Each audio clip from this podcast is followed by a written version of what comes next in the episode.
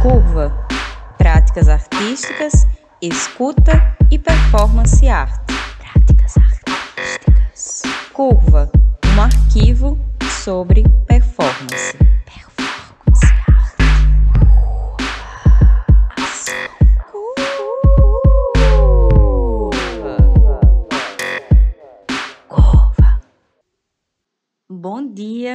Hoje é segunda-feira, 29 de março de 2021. Tá no ar mais uma curva. Seja bem-vindo à nossa segunda temporada de arquivamentos, que faz parte do projeto Performance Arte e Gênero em América Latina. Eu me chamo Letícia Barbosa, gravo de Camaragibe, Pernambuco, Brasil, e a Curva é um projeto em linha e por isso todas as entrevistas que você vai ouvir, assim como aconteceu com a primeira temporada, foram gravadas de modo remoto. E abrindo os caminhos da segunda temporada, você vai ouvir a entrevista com a artista Mônica Mayer. Mônica nasceu em 1954 no México e já na década de 70 se envolveu com grupos feministas, como o grupo Movimento Feminista Mexicano e o coletivo de cinema Cine Mujer. Em 1983, cofunda o coletivo Polvo de Galina Negra, junto às suas companheiras Maris Bustamante e Hermínia Dossal. Esta última permaneceu na coletiva por pouco tempo, restando apenas Mônica e Maris, que deram continuidade às ações da coletiva até 1993. Junto ao seu companheiro, também artista, Victor Lerma, em 1989, cofundam Pinto Miraia, um espaço independente que começa enquanto galeria de autor, porém com o tempo se transmuta em um projeto que congrega diversas ações no intuito de, nas palavras de Mônica, lubrificar o sistema de arte para que este funcione melhor. Mônica foi colunista do jornal El Universal, tendo escrito sobre arte e feminismo dentre seus livros publicados. Na entrevista que você vai ouvir agora, Mônica conversa um pouco sobre o seu livro Rosa Tirante e conta ainda sobre o seu próximo livro que será publicado logo logo. A entrevista está em espanhol e portunhol de minha parte, mas em breve todos os arquivos publicados estarão disponíveis também no canal da Curva no YouTube, com legendas em português. Desejo a você uma boa passagem pela curva. Eh, tú es una, una de las artistas precursoras de la performance del arte feminista y del movimiento feminista también, no solo en México, sino en Latinoamérica. Es pues cofundadora del primer colectivo de artistas mujeres. Eh, ¿Puedes hablar un poco acerca de lo que pasaba a las mujeres artistas en México de los 60 y 70 y qué llevó a la creación en 80 del colectivo Polvo de Gallina Negra? Los 70, principios de los años 70, yo estaba en escuela de arte y en ese momento ya, ya empezaba a haber una fuerte ebullición del, del feminismo y yo ya había escuchado desde antes del feminismo, pero como que no me, no me hacía mucho sentido porque yo escuchaba de, de trabajo doméstico, de maternidad, de igual paga por igual trabajo, ese tipo de temáticas, y pues no me interesaban mucho. Estaba yo muy jovencita y ni trabajaba, ni tenía hijos, ni nada por el estilo. Pero estando en la escuela de arte, estudié en, lo que en ese momento conocíamos como San Carlos, la Escuela Nacional de Artes Plásticas, en una ocasión una compañera habló sobre mujeres artistas, cosa muy extraña porque en general en las clases de historia del arte jamás mencionaron a ninguna mujer artista, aunque hubo grandes artistas que daban clases ahí, como Celia Calderón, eh, había grandes, bueno, pues Frida Kahlo, Se sabía de ellas, se sabía de Lola Álvarez Bravo, se sabía de todas ellas, pero no entraban a las clases de historia del arte, no eran mencionadas. Entonces, al final, al terminar esta compañera la plática, nuestros compañeros nos dijeron que las mujeres éramos menos creativas porque cuando teníamos hijos, la creatividad se nos iba en la maternidad. Entonces, era muy raro porque estos eran jóvenes progresistas, liberales, artistas, que venían del 68, que fue la matanza de estudiantes en México, que eventualmente ha llevado a cambios políticos muy importantes. Entonces yo me di cuenta que si eso pensaban los más liberales y los más abiertos y progresistas, pues las mujeres o hacíamos algo para cambiar esta situación o por el simple hecho de ser mujeres, nuestro trabajo no se iba a ver. En otra ocasión en la escuela habíamos cerrado porque había un movimiento estudiantil, queríamos cambiar los planes de estudios y un día entré al baño de mujeres y había una enorme pinta en el baño que decía, compañera, haced el amor con los compañeros, mantener, mantenedlos en pie de lucha, así en un tono muy eclesiástico. Y dije yo, bueno, pues de qué se trata, ¿no? De ser su satisfactor sexual y ni siquiera se dan cuenta que nosotras estamos en la lucha al parejo con ellos, ¿no? Entonces, yo creo que yo me di cuenta y hubo otras compañeras también. En la escuela estaba Magali Lara, estaba Robina Morales, había un grupo de mujeres artistas que empezamos a cuestionarnos desde el arte qué pasaba. Era también una generación, por lo mismo que te platico del 68, que estaba muy interesada en el cambio político, en buscar otras formas de trabajar, en el trabajo colectivo, en el arte efímero, que se llama la generación de los grupos, que hubo colectivos como Proceso Pentágono, el grupo Mira, pero aunque había mujeres en estos grupos, generalmente eran bastante invisibles, pero había esta tradición fuerte de trabajo político comprometido y de colectivo. Yo me enteré en 1975 que existía una escuela de arte feminista en Estados Unidos y decidí irme a estudiar allá. Era el Women's Building que fundaron Judy Chicago, Arlene Raven y Sheila de Bretville. Y el tiempo que me tomó, eh, nos tomó a Víctor Lerma y a mí, Víctor Lerma es mi compañero en la vida y el arte desde entonces, nos tomó dos años ahorrar para irnos a Estados Unidos y el movimiento feminista que era muy chiquitito en México, entre la coalición de mujeres feministas, que eran dos grupos, el Movimiento Nacional de Mujeres y el Movimiento de Liberación de la Mujer, al que me metí yo porque hacían un periodiquito que se llamaba Siwat. Entonces dije yo, bueno, pues ahí por lo menos sirve mi trabajo como ilustradora. Eh, este colectivo fue creciendo, eh, se unieron grupos de, de distintas posturas políticas, porque evidentemente México era un México muy de izquierda con muchas tendencias de izquierda que empezaban a abrirse al feminismo, aunque había un movimiento de mujeres de la izquierda muy fuerte dentro de, los partidos comunistas, etcétera, etcétera, ¿no?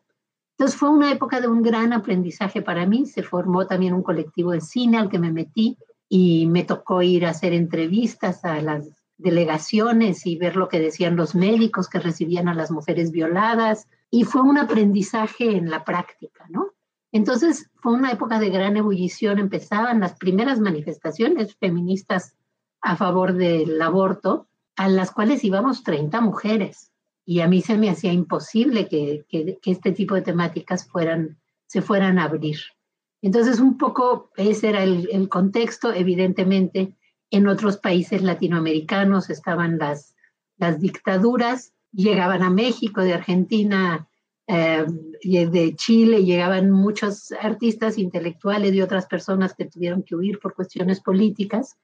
En México había lo que se llamó después la dicta blanda, no era una dictadura, pero había una represión muy fuerte, con desaparecidos todo el tiempo. Polvo de gallina negra funda cuando regreso de Los Ángeles. Yo me fui al Women's Building dos años, aproveché allá para hacer una maestría en sociología del arte que realmente fue una, maestría en arte feminista. Tenía yo de asesora a la artista Susan Lacey.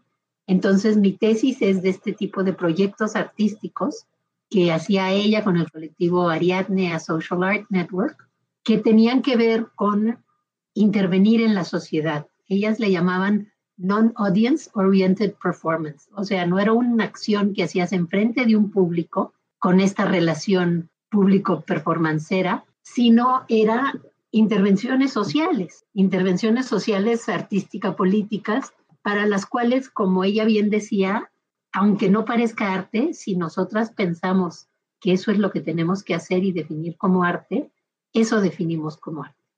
Entonces, a veces un proyecto artístico involucraba ir a dar clases de defensa personal a un asilo de ancianos o hacer una lectura de poesía o implicaba organizar una serie de exposiciones en, la calle principal de la localidad en la que estábamos. Nos valíamos de lo que fuera necesario para hacer un proyecto artístico que creara conciencia. En esa época hago una pieza que se llama Traducciones, un diálogo internacional de mujeres artistas, en el cual traigo a un grupo de artistas, hacemos un grupo de, de, artistas en Estados Unidos para venir a México, dar una serie de conferencias de arte feminista y después ver trabajo de artistas mexicanas para llevarlas a Estados Unidos, crear este puente. Para mí siempre ha sido una cosa fundamental el crear puentes y de la misma manera hacer proyectos en donde se borran las líneas del activismo, de la pedagogía y del arte. Entonces, después de estar trabajando allá, regresó a México y pues yo quería seguir trabajando de manera colectiva. Eh, me interesaba por la tradición que había aquí en México y me interesaba por, porque no había colectivas, había experiencias de exposiciones de arte feminista, pero no había trabajo colectivo. Entonces, por un lado surge Polvo de Gallina Negra, que empezamos Maris Bustamante, Herminia Dosal y yo, y nuestra primera pieza fue un performance que se hace en, perdón si aquí digo un performance, pero no me acostumbro a decir una performance porque primero 30 años dije un performance que se decía así y luego me lo cambiaron a una performance. Entonces, este tiene más como la, la como el origen eh, de Estados Unidos más que el francés, la raíz de Estados Unidos más que la francesa. Pero empezamos a hacer el grupo y nuestra primera acción es un performance, el performance de eh, el respeto al derecho ajeno, del cuerpo ajeno es la paz o mal de ojo a los violadores, en el cual creamos una, un polvo mágico para causarle la, la, el mal de ojo, que es una maldición a los, a los violadores, jugando con elementos de cultura popular. Y Herminia participa todavía en ese, pero después no, no le atraía tanto lo de performance, que a Maris y a mí sí. Entonces, ella y yo somos las que seguimos trabajando en, en cuestiones de, de, performance, pero ya no, ya no Herminia. Al mismo tiempo, cuando regresé, empecé a formar, eh, empecé a dar un taller de arte y feminismo en la escuela de arte en la que había yo estudiado. Y de ahí surgió el grupo, otro colectivo que se llamó Tlacuilas y Retrateras, que también se presenta por primera vez en, en octubre de 1983, creo que octubre, en esa misma manifestación y eventualmente hace performances muy grandes como la fiesta de 15 años. Y también hubo otro colectivo que se llamó Bioarte, en el cual estaban artistas como Nick Sauret, Rose Van Lengen, Laita, Guadalupe García. Entonces se forman tres, tres colectivos de, artistas haciendo, de artistas que se asumían como feministas y estaban haciendo obras que eran eh, de carácter efímero. En tu libro, tú cuentas sobre los acontecimientos políticos y sociales de la época, entrelazando con la situación en que vivían las mujeres y es también un libro pues autobiográfico que está apartado. Eh, hay una división en tu libro en dos partes, nosotras y ellas. Te pregunto ¿Quién son nosotras y quién son ellas? ¿De qué tratas en tu libro y qué te motivó a hacer esta división? Bueno, nosotras era como mi generación, las artistas que empezamos a hacer arte feminista en los 70s y 80s, y ellas son las artistas que empezaron en los años 90. Entonces, para mí, esto se fue dando de una manera natural porque yo escribía en el periódico Escribí durante 20 años, tuve una columna en el Universal. Entonces, pues escribía yo principalmente de mujeres artistas y de performance, de las cosas que no escribían otras, otras personas. de que no escribían quienes se dedicaban a la crítica. Yo siempre dije que yo no era crítica, yo era un artista escribiendo, porque además de todas las cosas en un principio, quienes escribimos somos las mismas y los mismos artistas de videoarte, de arte sonoro, de performance, porque la crítica en pocas, en pocas instancias está desde un principio trabajando en colaboración, lo cual sería necesario. Pero entonces yo escribía en el periódico de estas temáticas y pues veía con particular atención a las artistas de esta nueva generación, que ya había cambiado el contexto para los años 90, ya tenemos de lleno gobiernos neoliberales, becas, un, sistema de becas, ah, hay bienales, hay residencias, empieza a haber un sistema de arte contemporáneo. Cuando nosotras empezamos, pues no se aceptaba el feminismo, no se aceptaba el arte, se aceptaba menos el arte feminista, no se aceptaba performance, no se aceptaba instalación, arte conceptual, no había museos, no había quien escribiera, no había un sistema. Ya para los años 90 ya empieza, ya empieza a abrirse, ya empieza a haber ferias de arte, empieza a haber este cambio y empieza a haber también un cambio en las temáticas de las artistas por dos razones. Por un lado, eh, hay muchos las artistas que, que dicen, no, el feminismo era de tiempos de mi mamá y ya se resolvió. Y por otro lado, empiezan los asesinatos, los feminicidios en Ciudad Juárez, México. Y desde entonces no han, no han bajado. Entonces, es un poco tratar de marcar la diferencia del contexto y la diferencia de trabajo. Por ejemplo, había obras que me llamaban mucho la atención porque tenían que ver con el trabajo. Nosotras nunca fue, que yo recuerde, no era un tema que abordábamos. O la fortaleza física. Entonces había estas nuevas temáticas que estaban abriendo las, estaban eh, tratando las artistas más jóvenes y un nuevo contexto. Ahora, siempre ha habido, no era un nosotras y ellas en un, en un afán de que somos diferentes y no nos llevamos. Todo lo contrario. Es nosotras, esto es lo que alcanzábamos a ver y ellas ya pueden ver otras cosas. Y creo que una cosa que ha sido muy bonita aquí en México, o por lo menos esa es mi experiencia, es que nos llevamos bien las artistas de diferentes generaciones. Hemos construido lazos eh, de sororidad con las artistas, con las investigadoras, con las curadoras. Entonces, eh, es en un afán de, de, respetar las diferencias de cada quien y los contextos de cada quien, pero pues eh, entendiéndolo como parte de, de, lucha, de una misma lucha, ¿no?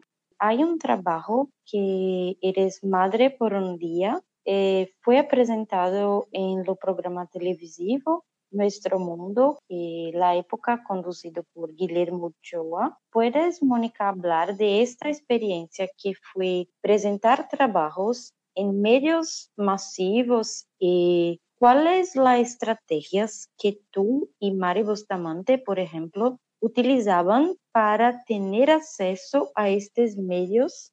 El proyecto Madres fue un proyecto que duró nueve meses. Eh, que empezó con que Maris y yo ambas nos embarazamos con el apoyo de nuestros esposos que eran artistas y entendieron que este era un proyecto muy serio y nos ayudaron, apoyaron en la causa. Y tuvimos hijas porque éramos feministas.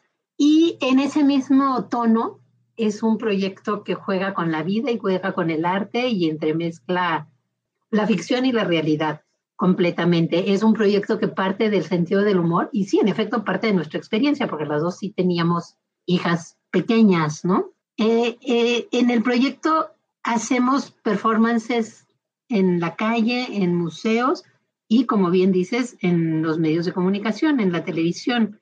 Eh, desde, desde un principio, por ejemplo, la pieza que hablábamos antes de, de Mal de Ojo a los Violadores, esa aparece en una en, una, en la calle, en una manifestación, pero después se publica en una revista y en una agenda. Entonces, desde un principio teníamos una estrategia de utilizar estos otros medios y utilizar todas las plataformas posibles. El, en, este proyecto, eh, te digo, hicimos performances en, también en, en, museos y en la calle y en los medios como fue el programa Guillermo Ochoa, que era Nuestro Mundo, que era un programa muy visto, lo veían 8 millones de personas en todo el mundo en ese momento. Y también eh, hicimos performances en lo que era el Canal 13, Inmevisión en ese momento, porque se daban dos situaciones muy, muy concretas. Inmevisión era del gobierno y todos los programas de la barra femenina, entre comillas, los tenían feministas, periodistas feministas. Entonces estaba Marta de la Lama, por ejemplo, con quien fuimos a hacer un performance al cual llevamos a nuestras niñas de dos años para que se viera lo difícil que era la vida cuando se tiene una niña de dos años. Entonces, pues las niñas corrían de aquí para allá, mordían el cable, se nos trepaban encima cuando íbamos a hablar. Y Marta pues, se merece una medalla al valor porque esto no es algo que se acostumbra en la televisión y que rompía completamente con, con lo que sucedía. En ese programa, Maris se pone una panza en la cabeza y dice, para mí, el, para Leonardo da Vinci, el arte era una cosa mental y para mí la maternidad es una cosa mental. Entonces, eh, había acciones dentro de las acciones y todo es una acción. Todo el proyecto Madres es una acción. Entonces, el programa específico de Guillermo Ochoa, teníamos un proyecto que se llamaba Madre por un día, porque en esta misma cuestión del humor decíamos, Maris y yo tuvimos hijas porque quisimos, fueron deseadas y nos daba mucha tristeza que los hombres nunca iban a poder tener esa gran experiencia que habíamos tenido nosotras. Entonces, como no somos malas personas y somos muy generosas, habíamos decidido nombrar madre por un día a 10 hombres que considerábamos eran eh, elementos valiosos para la sociedad. Entonces, algunos de ellos fueron Naum Senil, el artista, César Martínez, eh, que con el tiempo se ha dedicado también al performance, y eso fue un performance que fue en el Museo Carrillo Gil y les poníamos a nombrar a Guillermo Ochoa, que juega espléndidamente bien, porque aunque hay gente que lo ve y dice, ay, qué, qué machista, qué tipo más siniestro, sabía cómo preguntar para que se explicaran las cosas para un público amplio y masivo, cómo jugar con el sentido del humor. Y en esa época que un hombre se hubiera puesto una panza, bueno, las llamadas se dejaron llegar pero sin parar. Los hombres diciendo que estaba poniendo en vergüenza a los hombres mexicanos ante el mundo, las mujeres muy felices. E incluso nueve meses después alguien llamó por teléfono para preguntarle si había tenido hija o hijo. Entonces era una cosa verdaderamente escandalosa en ese momento que se hiciera este, este programa. Todavía me topo con gente que me dice, cuando yo tenía cinco años, mi mamá estaba viendo ese programa y me jaló a verlo y me acuerdo, que yo no sé si sea cierto o no, sean falsas memorias, pero es una pieza que ha causado ese tipo de, de reacciones a lo largo de los años. Entrar con Guillermo Ochoa fue relativamente sencillo porque Maris había hecho un performance anteriormente en el que patentó el taco. Ella fue a derechos de autor y se hizo dueña del taco. Entonces esto salió en prensa y a Ochoa, que tenía, tiene, porque todavía sigue ahora en radio, tiene un olfato maravilloso para lo que llama la atención en los medios, porque a fin de cuentas, pues estas cosas llamaban mucho la atención en los medios. Se entendieran o no como arte, le llamaban la atención. Entonces tenía un, este espíritu de buscar cosas como populares y qué más popular que alguien es dueño ahora del taco, ¿no? Era como escandaloso y la entrevistó y se llevaron muy bien. Entonces, a partir de eso, pues fuimos a ese programa y a los programas con las feministas en múltiples ocasiones para anunciar eventos, para hacer piezas, etcétera. Entonces fue muy, fue muy, muy interesante y muy divertido. Salió muy bien porque oíamos a los técnicos muertos de la risa, lo cual rara vez sucede, y empezó a venir gente de otros estudios, porque era tal el escándalo de que Guillermo Ochoa tuviera su panza de embarazada y su corona en la cabeza de reina del hogar. ¿Puedo decir entonces que el humor fue lo más radical en tus estrategias? Para mí es importante, porque yo sí tengo un interés en llegarle al público y tengo un interés en llegarle al público no utilizando el humor como algo divertido, sino utilizando el humor como una estrategia que de repente desitúa a la persona. Le están diciendo una cosa muy fuerte, así sea hablar de la violación o así sea hablar de, descuadrar completamente la idea que tenemos de la maternidad, pero como se hace a partir del humor, entonces destantea y logra, según yo, pasar a otras capas de conciencia con el, con el público. Es más fácil que lo acepte. Para mí esto siempre fue importante porque cuando, digo, aparte de que Maris y yo tenemos mucho sentido del humor en nuestras vidas diarias y nos divertíamos muchísimo haciendo todo esto. Entonces el humor también era algo, es algo que se nos da de manera natural, no, no era algo que tuviéramos que, no, no era como que nos sentamos y pensamos qué estrategia vamos a utilizar.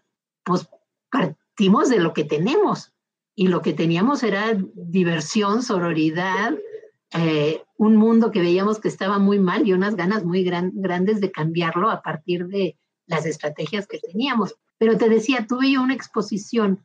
Cuando me fui a Los Ángeles, por ejemplo, encontré que muchas de las artistas feministas de esa época estaba en la época del feminismo más esencialista, entonces éramos diosas y nuestra esencia, y llegabas a las casas de las feministas y tenían altares a la diosa.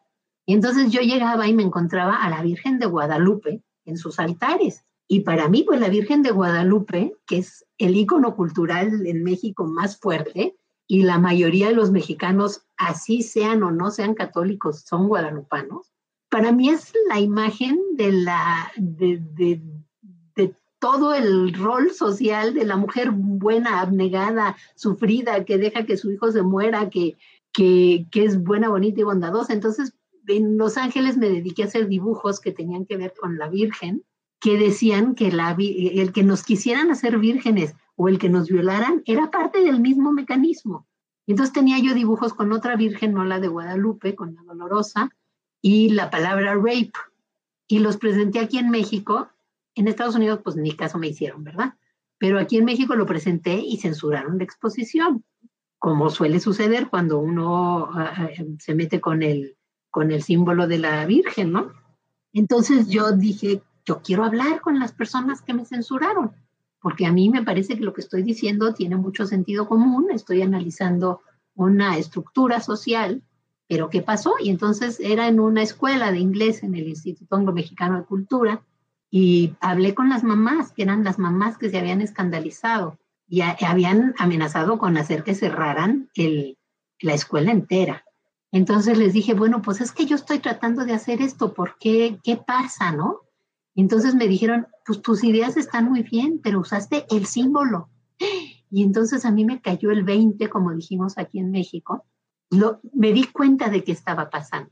Entonces, por ejemplo, es como si una doctora o una enfermera trabajan con sangre y no se espantan. A mí me pone sangre enfrente y me desmayo. Un artista trabaja con símbolos como materia prima. A mí no me, no, no me cuesta ningún trabajo romper una bandera o romper a la Virgen porque para mí son símbolos, es mi materia prima como artista, pero entendí que para otras personas era algo muy serio. Entonces decidí dejar de usar la imagen de la Virgen, pero usar mi, mi cara con un rebozo. Empecé a, usar elementos de, de performatividad en mis dibujos también. Entonces, todo el mundo entendía que me estaba yo refiriendo a la Virgen, pero no era la Virgen, porque no es el cuadro de 1400 no sé qué, que tenemos dentro de una enorme capilla, ¿no? Una, una enorme iglesia. Entonces ya nunca me volvieron a censurar. Para mí sí es importante también, a veces es importante confrontar, pero a veces es importante encontrar estrategias que al igual que el humor, descuadran. Y entonces la gente está viendo a la Virgen ahí, cargando al niño que está sacando la lengua y está rompiendo con las imágenes que tenemos de los símbolos pero de una manera que no es el símbolo directamente. Entonces sí, a mí, a mí sí me preocupa pensar en esas estrategias. Como tú has dicho en otras entrevistas, archivar no es un acto inocente, es un acto que tiene una postura política. Eh, ¿Cómo tú, a partir de Pinto Miraya, manejas activa estos archivos para la toma de conciencia por parte de otras mujeres, sean estas mujeres artistas o no. Pinto mi raya es un proyecto que empezamos Víctor Lerma y yo en 89, 1989, y empezó como una galería de autor primero y luego nos dimos cuenta que lo que queríamos era lubricar el sistema artístico, puesto en esos términos casi sexuales. Eh, nos dábamos cuenta de lo que te hablaba hace rato, que había artistas, pero no había sistema para lo que hoy se llama arte contemporáneo. Entonces decidimos hacer un proyecto de intervención que hiciéramos muchos otros subproyectos que ayudaran a, que este sistema artístico funcionara.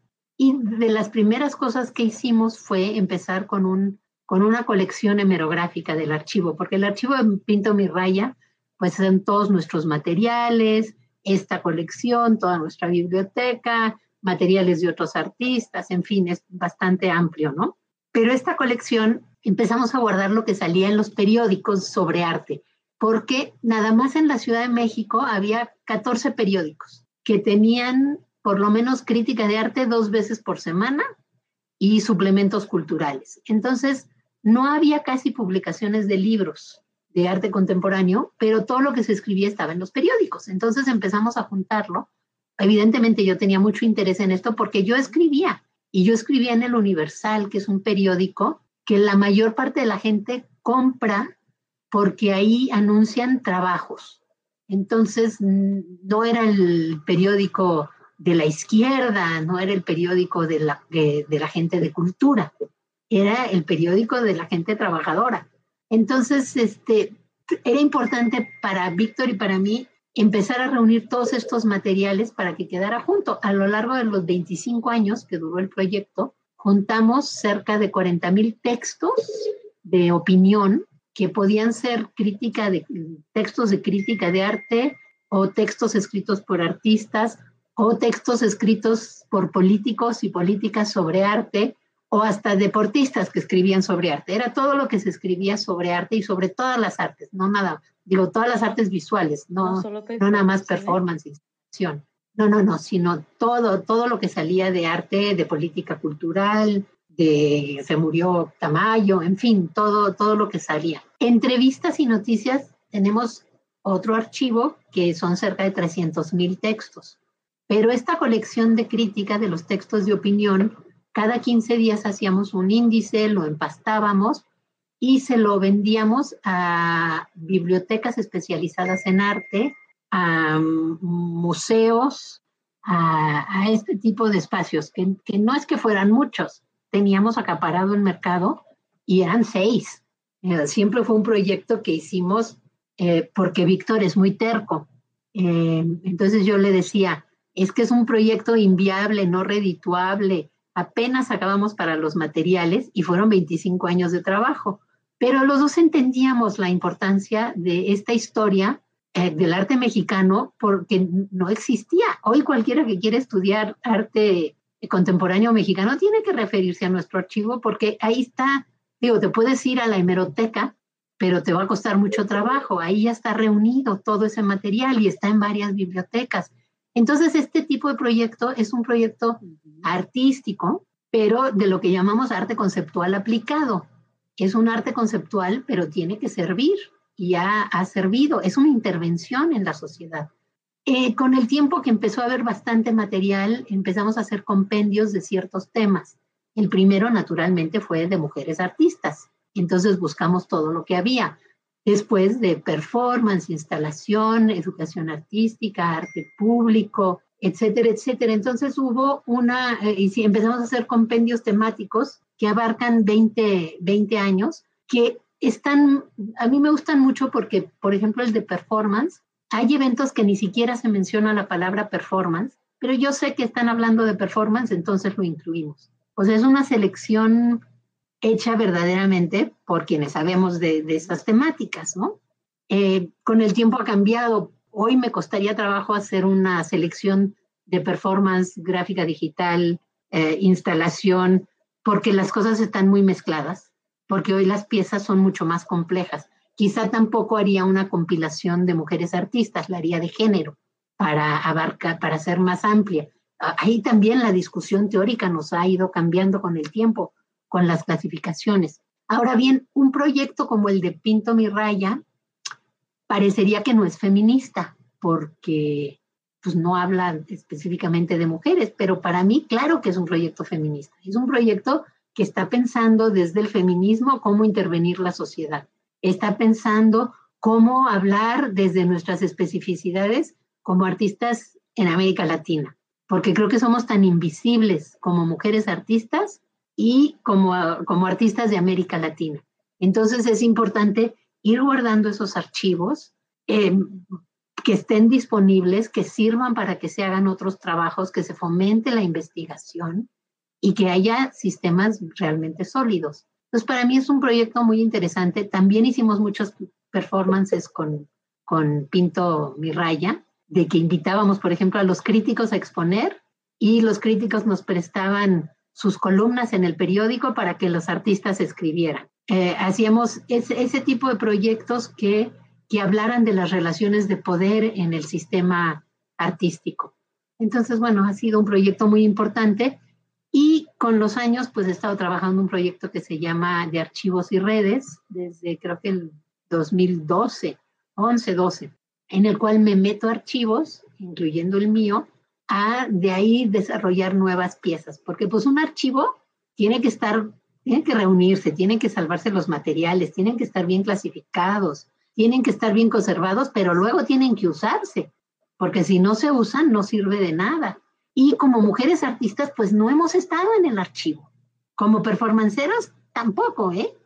Este, a nosotros nos tocó ir al, al hacer un performance al CENIDIAP, que es el Centro Nacional de Documentación e Investigación de Artes Plásticas, hace unos años, y nos metimos a investigar qué había de performance, qué tienen. La Biblioteca Nacional de Arte tenía dos catálogos de instalación y nada de performance, ni un video, nada, nada, nada, nada.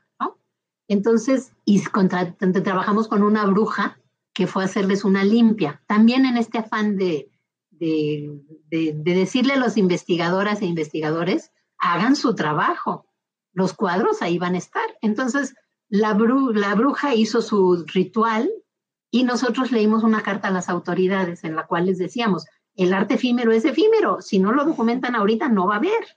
Entonces fue una batalla también ahí dentro de las instituciones como Pinto Mi Raya para que el performance lo documentaran. Ahora, en ese momento no se aceptaba el performance. A mí me tocó ir a otro instituto de investigación de ahí mismo, que es el de teatro, que es el CITRU, para, invitaron a un investigador de teatro y a mí para defender que la investigadora Josefina Alcázar pudiera investigar performance, porque eso era teatro mal hecho. Entonces, ¿cómo lo iba a investigar?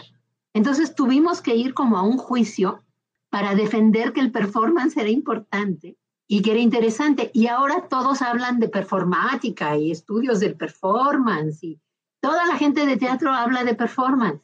Pero hace 20, 25 años ni siquiera se consideraba, no, no lo investigaban, no lo documentaban y no había archivo. Y pues lo mismo pasa con las mujeres. En los museos, vas a los museos y no hay obra de mujeres y la que hay no la exponen. Entonces yo creo que sí es una batalla, el archivo es una batalla muy importante porque tenemos que, eh, en esto del feminismo, pero también en lo del arte, tenemos que cambiar las narrativas del pasado, tenemos que afectar lo que estaba pasando ahorita y tenemos que dejar los archivos para que no nos vuelvan a borrar.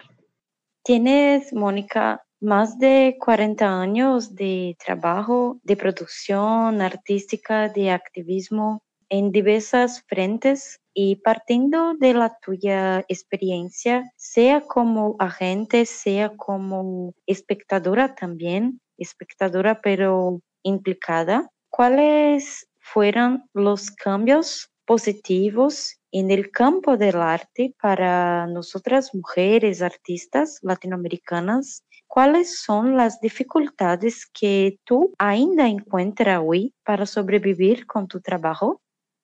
Eh, yo nunca he tenido esperanzas de sobrevivir de mi trabajo artístico, simple y sencillamente porque vivo en un país en donde 60% de la población vive en pobreza extrema. Entonces, pensar que voy a vivir de mi trabajo, aún viniendo del privilegio en cuanto a, a clase social, como mujer, como mujer que me dedico a hacer cosas de performance y arte feminista que no eran aceptados, pues siempre trabajé de traductora y de intérprete. para, para vivir y mantener el trabajo con otras cosas, igual que Víctor. Trabajábamos, como decíamos, para mantener el vicio del arte. En años recientes he vendido dos o tres obras a partir de grandes exposiciones que hubo como Radical Women. He vendido algunas piezas, pero dos o tres series, no, no, no más. y quién sabe cuánto dure eso, porque luego pasan estas exposiciones, hay interés un ratito y luego se borra. Eso pasó con WAC, Art and the Feminist Revolution, y eso seguramente pasará con, con Radical Women. Entonces, eso yo creo que es muy difícil y muy, muy complicado cómo vivir, cómo mantenerse del trabajo artístico, ¿no? Pero la manera sencilla de ponerlo es que hoy, hoy hay con quién jugar. Hace 40 años estábamos Maris y yo y nadie quería jugar con nosotras. Hoy hay varias generaciones de artistas que se asumen como feministas, que están haciendo un trabajo. Hay varias generaciones de historiadoras y curadoras que, feministas, eh, directoras de museo feministas, que antes había directoras de museo mujeres, pero no necesariamente feministas. Entonces empieza a permear todo esto en el, en el sistema. Falta mucho. En México, por ejemplo, no tenemos una organización como hay ahora en Argentina, la de nosotros proponemos, o como ha habido en España desde hace muchos años, que han promovido cambios muy específicos legales, exigido que en los museos haya cambios. Eso no hemos logrado hacer en México, tener una organización fuerte de, mujeres artistas y de feminismo. Eh, sí tenemos guías sobre cómo hacer una exposición que se han trabajado, etcétera, etcétera. Y este, esta, esta sororidad. Pero nos falta, hacer, nos falta hacer mucho ese trabajo. Ahora, hay artistas, hay más reconocimiento, ya nadie se espanta. Antes la gente se espantaba cuando yo decía que era artista feminista. Decía yo siempre que era como, que lo usaba yo como espada porque los hombres se ponían a la defensiva, como si fuera yo a sacar una espada y tratar de cortarlos en cachitos, y si no, por lo menos eran como almeja que le echas limón y se retuercen, causaba mucho impacto que yo dijera que era artista feminista. Hoy no pasa eso. Ahora, eso no quiere decir que las cosas hayan cambiado de fondo, han cambiado en la superficie. Los museos, por ejemplo, ya han hecho exposiciones diciendo qué mal está su colección en cuanto a mujeres artistas, que solo el 17%, que nunca las han sacado a exponer, etcétera, ¿no? Ya lo dijeron, pero no han cambiado. No hay una política de comprar obra de mujeres artistas. No hay, no hay maneras de hacer esto. Y creo que ahí hace falta parte que sea cambio de nosotras, las artistas, en parte para organizarnos. Pero, por ejemplo, hay una estadística de Betsabe Romero aquí hay becas para jóvenes creadores y eh, proporcionalmente le dan el mismo número de becas a las artistas que a los hombres, pero solicitan beca mucho menos artistas mujeres, siendo que son desde hace mucho tiempo el mismo número de estudiantes de arte hombres y mujeres. Entonces yo lo que digo, ahí nos hace falta cambiar mucho a las artistas todavía para exigir, para saber que nuestro trabajo vale la pena para no estar con, eh, como nos educaron, a pensar que nuestro trabajo nunca es suficientemente bueno o que si nos rechazan de una beca ya no volvemos a pedir otra beca o llevar nuestro trabajo a una galería o promover nuestro trabajo, como tener esa seguridad en nosotras mismas. Nos hace falta todavía trabajar nosotras como mujeres para exigir y entonces ponernos a exigir mucho más. Y si no nos aceptan porque nuestro trabajo es feminista, denunciarlo. Y si vemos una exposición en donde no hay el mismo número de mujeres artistas, denunciarlo. Y si hay un salón que tradicionalmente nada más el 10% son mujeres, denunciarlo. En fin, nos hace falta parte del trabajo a nosotras y luego todo el trabajo de cambio a las instituciones. Pero yo sí veo que hemos, que hemos avanzado. Hay mucho más trabajo también de de arte en las manifestaciones. Aunque ya lo había desde 83 que empezamos, ahora ves las manifestaciones y está mucho más involucrada e implicada toda la cuestión de performática y performatividad y performance en las manifestaciones feministas. Entonces eso es un aspecto que a mí me interesa mucho. Cómo se está metiendo, cómo está funcionando, cómo están cambiando las narrativas, hay, hay manifestaciones y hay memes feministas que también son maravillosos. Entonces hay, hay todo otro, otro tipo de herramientas. Ahorita lo que veo aquí en México son muchas colectivas de artistas jovencitas.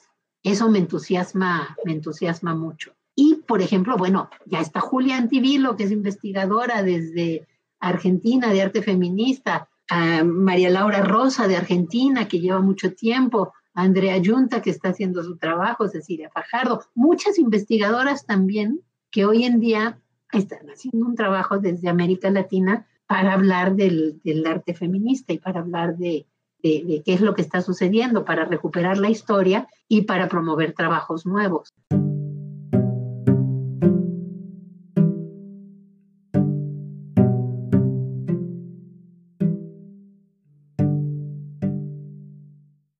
Me gustaría ver y hacer y ver que se hiciera una performance en la cual se tejiera una red muy sólida y muy fuerte entre las artistas feministas en América Latina. Que a partir de la performance se creara esta red. Y me gustaría verla porque yo no la voy a hacer.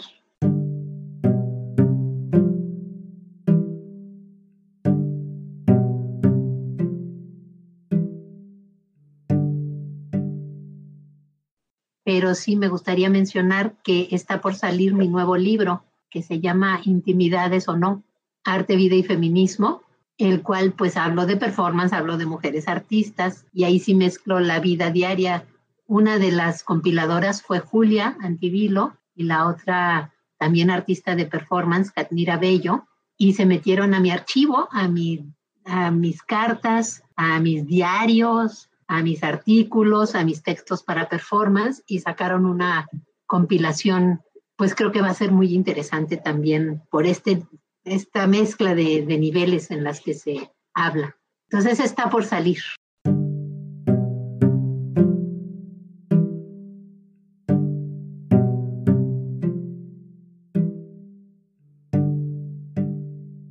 Você acaba de ouvir a artista Mônica Maier, entrevistada pela segunda temporada da Curva Performance Arte e Gênero em América Latina. Esta ação conta com os recursos da Lei Aldir Blanc, através da Secretaria Estadual de Cultura, Secult-PE, e da Fundação do Patrimônio Histórico e Artístico de Pernambuco, a Fundarp. Muito obrigada por escutar a curva. Nos encontramos então no próximo arquivo.